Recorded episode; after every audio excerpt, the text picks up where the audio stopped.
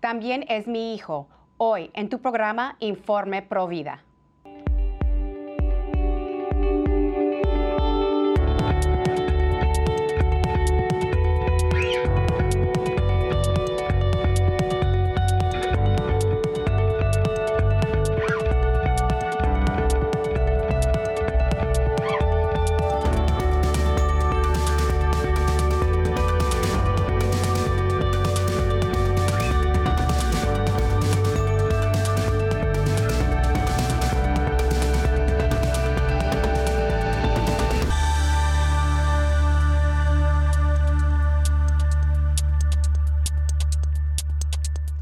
Bienvenidos familia de EWTN. Yo soy su servidora Patricia Sandoval desde los estudios de Birmingham, Alabama.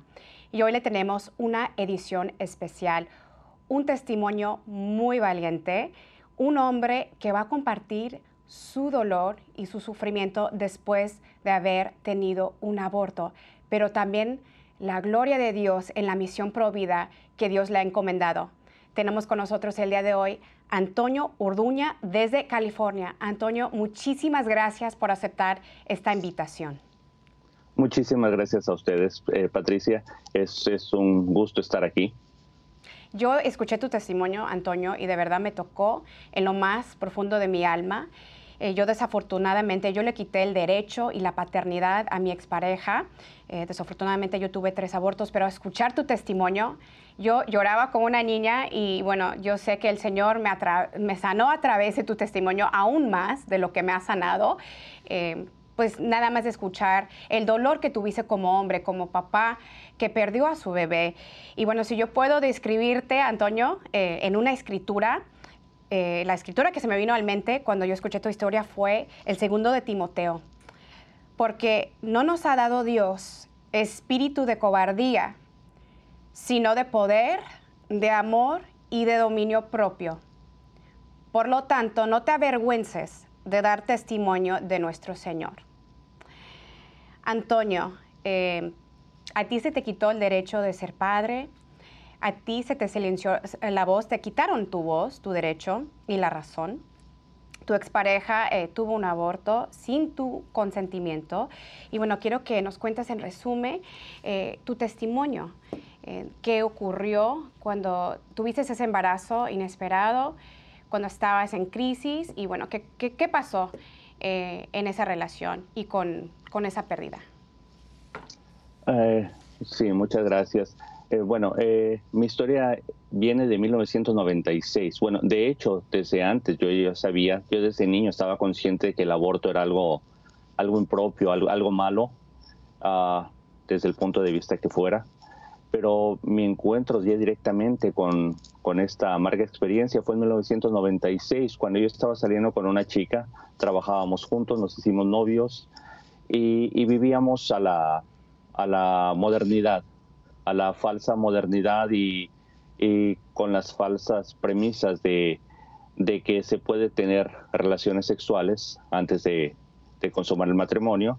Ah, eh, bueno, eh, la otra trampa en la, la, la, que, la que caíamos era que usábamos preservativos, las falsas protecciones que la sociedad de nuevo nos hace creer que, están ahí para, para beneficio de nosotros.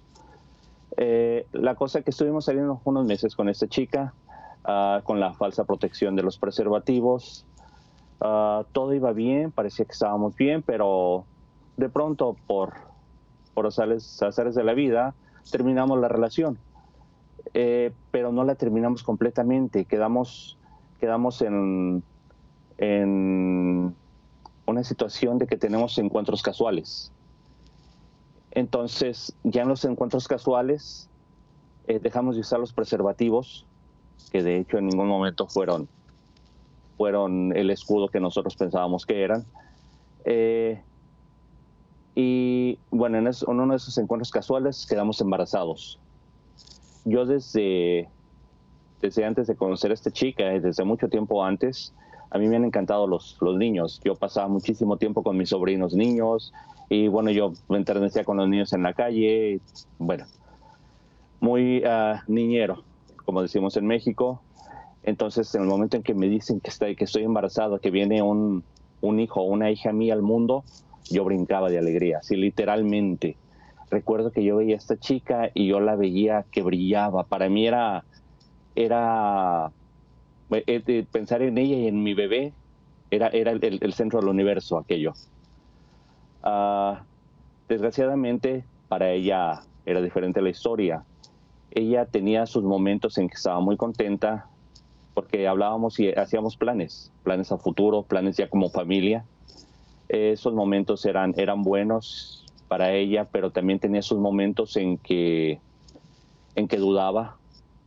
Una, una cosa que se le venía mucho a la cabeza a ella era que nadie en su familia nunca había, se había casado ni embarazada, ni mucho menos con, con un niño ya nacido. Ah, entonces socialmente supuestamente era inaceptable era un poco no querer afrontar nuestra responsabilidad, lo que nosotros habíamos hecho y habíamos provocado. Ah, pero bueno, ella empezó a buscar las, las salidas falsas. Recuerdo que empezó ya a mencionar la palabra aborto, que para mí era impensable. Ah, yo buscaba la manera de, de convencerla de lo, lo, erróneo de siquiera pensar en eso. Yo, yo ya me veía con, con, mi bebé en brazos. Entonces, yo hacía cuanto podía por porque ella se sintiera bien, que se sintiera protegida y que supiera que todo iba a estar bien. Ah, llegó el punto en el que ya hicimos el acuerdo que nos íbamos a casar sí, casi inmediatamente para que no se notara tanto que nos habíamos embarazado antes de, del matrimonio y bueno, llegamos a ese acuerdo. Eh, teníamos, era casi el principio del embarazo, supongo que alrededor de cuatro semanas. Ah, eh, desgraciadamente es algo que no se dio porque, bueno, uno no, no, no puede estar 24 horas con, con la otra persona y esa persona tiene contacto con mucha otra gente. Ah, no toda la gente es bien intencionada, no toda la gente está bien informada y específicamente una compañera del trabajo de ella le empezó a meter que era su derecho, le empezó a meter que era su cuerpo, aquel eslogan tan gastado de mi cuerpo, mi decisión. Ah, y, bueno, en algún punto sí ya, e-, ella se convenció de, que el aborto era, era lo, lo más apropiado para ella. Recuerdo que ella mencionaba, me mencionaba algo, decía, eh, abortamos esta vez y después tenemos más niños. Eso para mí también era impensable porque yo sentía que ya mi hijo, mi hija ya estaba presente. No era de que me podía deshacer del primero o la primera y después continuar. Eso no, yo en ningún momento lo, lo veía bien. Buscando dentro de mis recursos y también yo sin mucha información, que desgraciadamente yo tampoco estaba muy cerca de Dios, entonces iba así como el día a día y viviendo la vida como se me ocurría, literalmente. Eh, pero en una de esas ocasiones fuimos a una clínica, una clínica pública de, maternidad. Eh, y estuvimos esperando un, buen tiempo para que nos atendiera. Obviamente había mucha gente. Eh, con tan mala fortuna de que de que faltando como dos o tres personas para que nos atendieran y para que pasáramos a un ultrasonido que yo de alguna manera sentía en mi corazón que viene un ultrasonido, ella se iba a convencer de que, de que ya éramos tres y no dos. Iba, iba a convencerse de que, de que tenía que continuar con el embarazo y que tenemos ya que, que planear las cosas diferente. Ah, pero bueno, eso es algo que no se dio porque faltaron unas dos o tres personas para que son, nos atendieran. Nos dijeron que se habían acabado las citas para ese día por nuestros trabajos, o porque ese era un día de que descansamos los dos, por nuestros trabajos eh, ya no pudimos regresar. Continuamos la relación, yo la seguía viendo como, como la mujer de mi vida, de hecho para que se sintiera más tranquila, recuerdo que fui y compré un anillo de compromiso.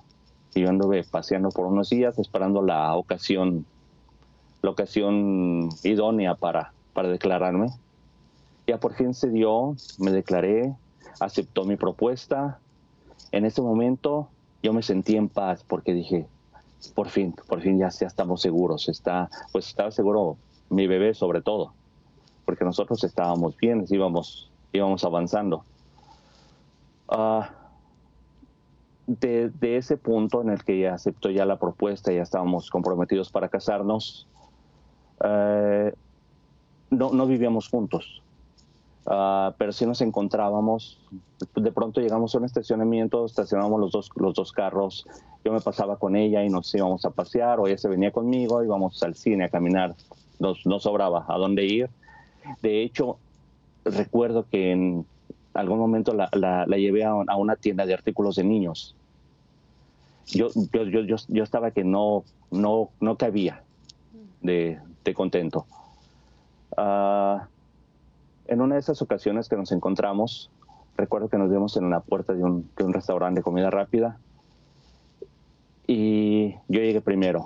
La estuve esperando, ya llegó ella después. Yo con aquella felicidad todavía me bajé de mi carro, me fui con ella Ah, en el momento en que abrí la puerta de, su coche, yo noté que ya había algo diferente. Yo ya sentí algo, algo fuera del, lugar, algo. Me senté igual junto de ella. Y, y sí, ya después lo pude ver en su semblante. Recuerdo que le pregunté, ya no está, ¿verdad? Ella ya ni siquiera me respondió. Me mostró el brazo traía un, un curita en su brazo donde le habían puesto una inyección. Yo me derrumbé. En aquel momento sí no, no, no, no estaba consciente, no es por, la falta de información, pero, pero creo que me quiso dar un, derrame cerebral. Solo recuerdo que se me entumió todo el cuerpo. Estuve con el cuerpo entumido no sé por cuánto, por cuánto tiempo. Yo veía todo nublado, veía todo borroso, Supongo que ella me estaba hablando, pero ni siquiera la escuchaba. Lo que sí es que estaba llorando, estaba llorando mucho. Y de nuevo, al no estar cerca de Dios, uno busca, busca salidas, salidas falsas. Recuerdo que lo único que pensé dentro de mi coraje, dentro de mi tristeza y de esa frustración que yo sentía, dije, me voy a desquitar de ella, no sé, de alguna manera. La abracé eso fue lo que se me ocurrió. Le dije, no te preocupes, todo va a estar bien, porque obviamente quería que siguiéramos con los planes de matrimonio. Para mí en ese momento ya todo había cambiado. Ah, al soltarla del abrazo, eh, le, tomé la mano y le quité el anillo, el anillo que le había dado de compromiso. Ella me miró confundida, yo me bajé del carro. Recuerdo que había unos arbustos ahí enfrente del restaurante Solo recuerdo que tiré el anillo ahí, me subí en mi carro y me fui. Yo no quería volver a verla, no quería saber de ella, no quería, ni, ni siquiera sabía lo que quería, para ser honesto. En ese momento, ah. Antonio, te entró el coraje. Eh, mira, está comprobado, Antonio, que mujeres y hombres que han tenido un aborto, que también sufren los traumas, eh, sufren arranques de ira, depresión. Eh, bueno, muchas gracias por compartir esta, esta, esta parte tan dolorosa. Es tan triste porque el aborto no solo le quita el derecho de la vida al ser inocente, al bebé inocente, pero también el hombre silenciado. Yo he conocido hombres que me han dicho, Patricia, yo traté de salvar la vida de mi bebé y no pude. Em, me metieron a la cárcel por pararme enfrente de la clínica, eh, me sentí impotente, sin control. Y bueno, tú nos estás compartiendo que en ese momento te entró la ira tú, tú sufriste el síndrome posaborto, pero tú te has dado cuenta eh, de, la, de, los síntomas. Eh, ¿Cuáles eran los síntomas que, que tú viviste después de, de, esa pérdida, Antonio? Bueno, fue, fue un dolor, un dolor tremendo que yo no sabía cómo, cómo encauzar. Eh, yo me puse muy violento. De hecho, en algún, en algún día en que volví a ver a esta, esta muchacha que me pidió hablar conmigo, ah, recuerdo que yo fui todavía con la esperanza de que, de que no hubiera sido real el aborto, con la esperanza de que todavía estuviera embarazada. En el momento en que me di cuenta que no y empezó a hablar de cosas que no tenían sentido, yo me di la vuelta y me fui. O sea, era, un coraje, sí, era una ira. Ah, yo lo encaucé de una manera muy, muy, con mucho coraje, porque yo tenía coraje sino tanto con ella, sí tenía coraje con, con el sistema que permite que esas cosas pasen. Eh, recuerdo que en algún momento este, eh, leí en las noticias que alguien había puesto una bomba en un, en un centro de abortos. Mi reacción fue casi de aplaudir y decir, qué buena idea. Yo hasta consideré hacerlo. Dije, muy, especialmente porque había habido muertos, empleados del, del lugar de aborto que habían, que habían perdido la vida. Entonces decía, suena bien. Eh, en aquel tiempo que empezaban las redes sociales, lo más, lo más común era usar YouTube. Yo estaba, estaba vetado de YouTube porque yo me metía nada más a, los, a los videos específicamente de los centros de aborto de las mujeres que apoyaban el aborto a maldecir. Así, literalmente con el, con el peor de los lenguajes que yo sabía yo maldecía, obviamente alguien me reportaba, me cerraban la cuenta me suspendían, yo abría otra cuenta y regresaba a hacer lo mismo y lo mismo y lo mismo. Era, era, era un coraje, esa era la manera en que, en que una de las maneras en, que yo lo sacaba. La otra manera era una tristeza y una pesadez ah, increíble de, de, describir porque a mí alguien me mencionaba la palabra aborto y yo en donde estuviera yo me soltaba llorando. Qué fuerte. Ya no digamos cuando iba en algún lugar público y veía un bebito en una carreola. Mm. Me destrozaba. Literalmente sí. Era, eran cosas que no, que no, que no podía controlar. ¿Y cómo el Señor te tocó? ¿Cuál fue tu proceso de sanación y cómo pudiste perdonar a tu ex? Pareja y cómo te podías, o sea, cómo podías perdonar también el sistema, porque em, yo también eh, pasé por lo mismo. Eh, yo llegué en un momento que yo le tenía mucho coraje a mis tres abortistas porque me mintieron, me engañaron, eh, me manipularon para yo matar a mis tres hijos, literal. Yo no sabía que yo estaba matando a tres niños, o sea, yo creía que eran bolsas de células, pero yo tuve que ir, o sea, pasar por un proceso muy profundo de, de perdonar a muchas personas. ¿Cómo pudiste perdonar a tu ex y al sistema? ¿Qué te falló? Eh, tuve la bendición que en el 2010 ah, alguien me, me invitó a un, congreso, un congreso católico. esa fue, ese fue el primer paso, regresar a casa, regresar, acercarme a Dios.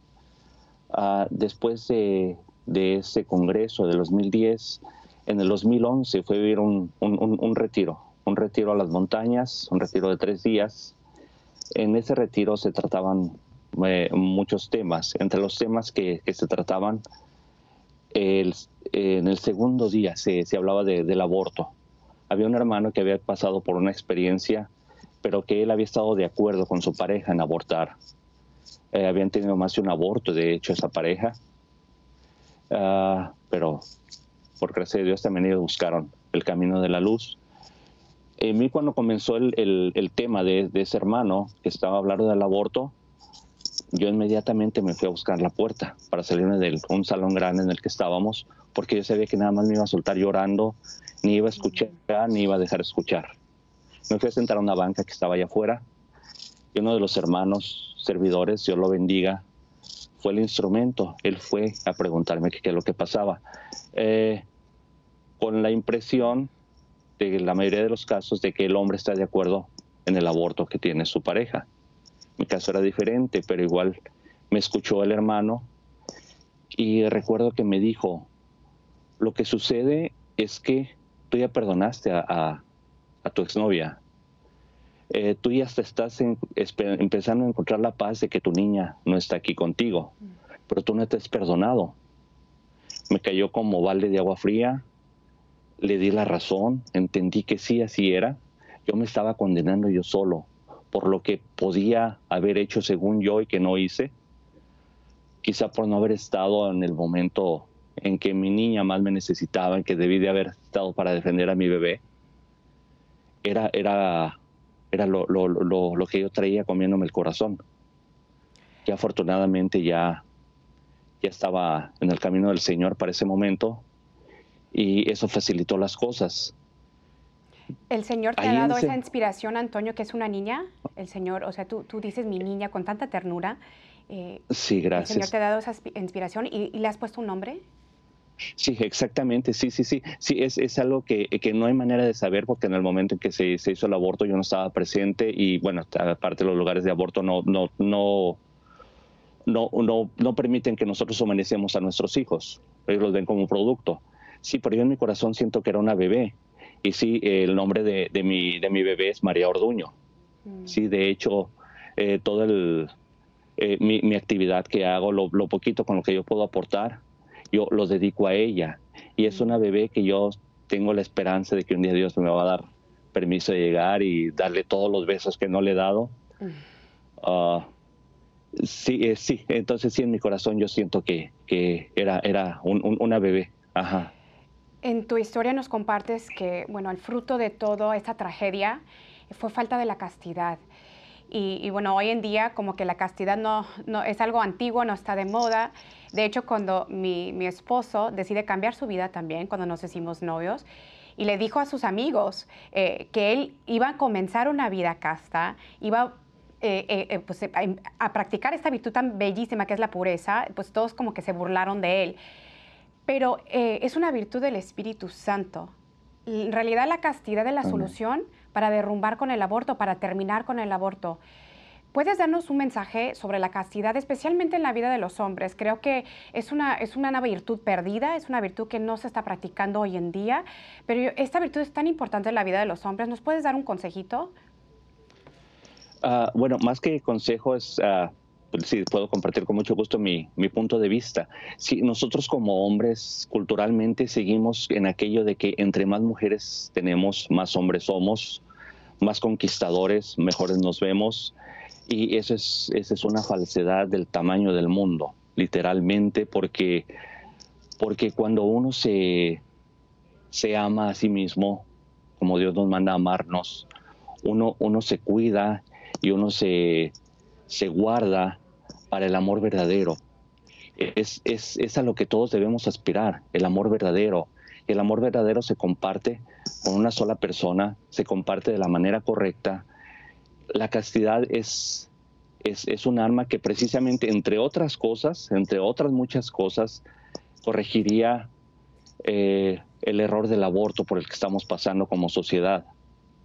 Sí, ese es, un regalo hermoso que Dios, que Dios nos, nos está brindando y que desgraciadamente no estamos aceptando. Y deberíamos de aceptarlo y eso nos haría ver la gran diferencia que, que hay. Ajá. Antonio, viviendo la vida de esa manera. Y hablando del hombre y la importancia de la castidad y el rol del hombre, ¿cuál es el rol del hombre en la sociedad, en el hogar, en la familia y para la defensa de la vida? Él tiene un rol muy importante para terminar con el aborto. ¿Cuál es el rol del hombre? Oh, desde luego. A nosotros nos mandan eh, la mujer es el corazón de, de, de, los hogares y el corazón del mundo. Eso, eso está visto y está comprobado más de una vez en el momento en que la mujer se quiere salir de, su rol de ser el corazón, la esencia de la vida, las cosas van mal. Y nosotros como hombres, nuestro rol es de protección, es de, dar esa firmeza que se necesita en el mundo.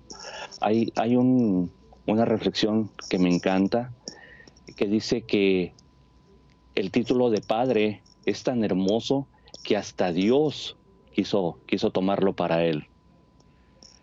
Eh, entonces cuando, cuando el Dios perfecto se, se enorgullece de ser llamado Padre, nosotros como humanos, si comenzáramos a entender la esencia de lo que es esa palabra, de lo que es no nada más ser hombre, sino ser padre específicamente, es eso, eso nos va a dar, nos va a dar armas y nos va a dar, bueno, nos va a dar para comenzar la aprobación y la bendición más grande de, del Padre Perfecto, que con eso haríamos toda la diferencia, con eso pudiéramos arreglar al mundo.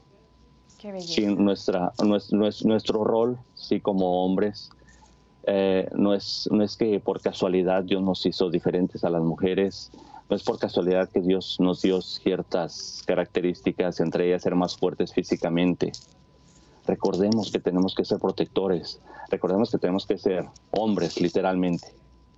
Antonio, y contar un testimonio, especialmente de haber, después de haber sufrido un aborto, no es fácil. Yo lo digo por experiencia. Em, nosotros en la cultura hispana, pues eh, nos importa mucho qué dirán, qué dirán las personas, mi familia, la comunidad. Eh, pues hay mucha vergüenza detrás del aborto. ¿Cuál fue tu inspiración o cómo Dios te movió el corazón para compartir, tu historia? Mm, bueno, eh, a partir de, del 2002, que nació mi primera hija biológica, y había adoptado una niña anteriormente con, con quien fue mi esposa después, una niña de dos años que me hacía recordar mucho a mi, a mi niña que había perdido. Eh, esa fue una de las principales motivaciones, ya después yo tener a mis hijos y darme cuenta de que vidas como las de ellos son las que se pierden. Después en ese retiro en el que empecé a encontrar mi sanación, y digo empecé porque uno ya no vuelve a ser el mismo, nunca más. Ah, en mi caso, yo les puedo decir que sí he encontrado mucho de luz, gracias a Dios, pero nunca voy a volver a ser el que era antes de, haber perdido a mi niña.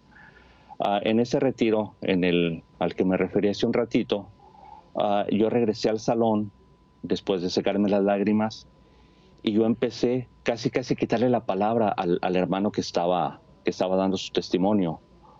Porque primero empecé corrigiéndole un, un dato con una fecha y ya después vi que los otros hermanos estaban volteando conmigo. Ya para entonces sí ya existía Facebook, ya se había hecho algo popular, había una, un, grupo en específico que se llama o se llamaba Aurora Oración Provida, que me ayudó muchísimo, me dio mucha guía, me ayudó a ver otro enfoque, me ayudó a ver que el odio no se combate con odio ni con violencia, el odio se, se va a acabar cuando le pongamos suficiente amor.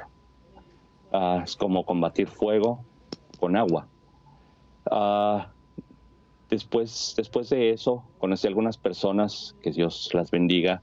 Específicamente menciono al señor José López Serrano de España, que tiene varios grupos pro vida, que él también me dio mucha guía y él fue de los que me animó a que yo empezara a publicar en Facebook, en redes sociales. Y después conocí también, por otra bendición de Dios, a Astrid Benet Gutiérrez, que tú la conoces bastante bien. Sí. Ajá, y sí, e, ella también me inspiró muchísimo escucharla, ver la manera, la manera en que precisamente ella combate odio con amor. Y no solo lo combate, sino que, que se llega a transformar ya por obra de Dios. E, esas fueron mis inspiraciones. Ya después de ahí tuve la bendición de, recibir una invitación a un ministerio al que quiero mucho para, para dar la plática por aborto perdón, la, la, la, plática contra el aborto, provida contra el aborto, y, eso fue el comienzo. De ahí ah, el Señor ya me llevó por otros caminos y bendito Dios, aquí estamos. Estoy segura, segurísima, que no estás solo en, este, en esta lucha. Yo sé que tu hija, eh, desde el cielo, tu hija María, está contigo en esta misión y está orando por tu santidad y está orando por tu salvación, porque yo creo con todo mi corazón que los bebés abortados rezan por sus papás, por su conversión y por la santidad de ellos. Antonio, te quiero agradecer con todo el corazón eh, esta invitación que has aceptado de compartir tu historia tan bellísima eh, de tu hija María, que está orando por ti en el cielo. Y bueno, nosotros vamos a comprometernos, orar por tu misión y esperemos en Dios que se te abren muchísimas puertas para que este testimonio llegue hasta los finales del, mundo. Que Dios te bendiga mucho. Gracias Antonio. Igualmente, bendiciones para ustedes. Muchas gracias. Amigos, esto ha sido otro programa en Informe Pro Vida. Nos vemos la próxima semana y que Dios los bendiga. Gracias.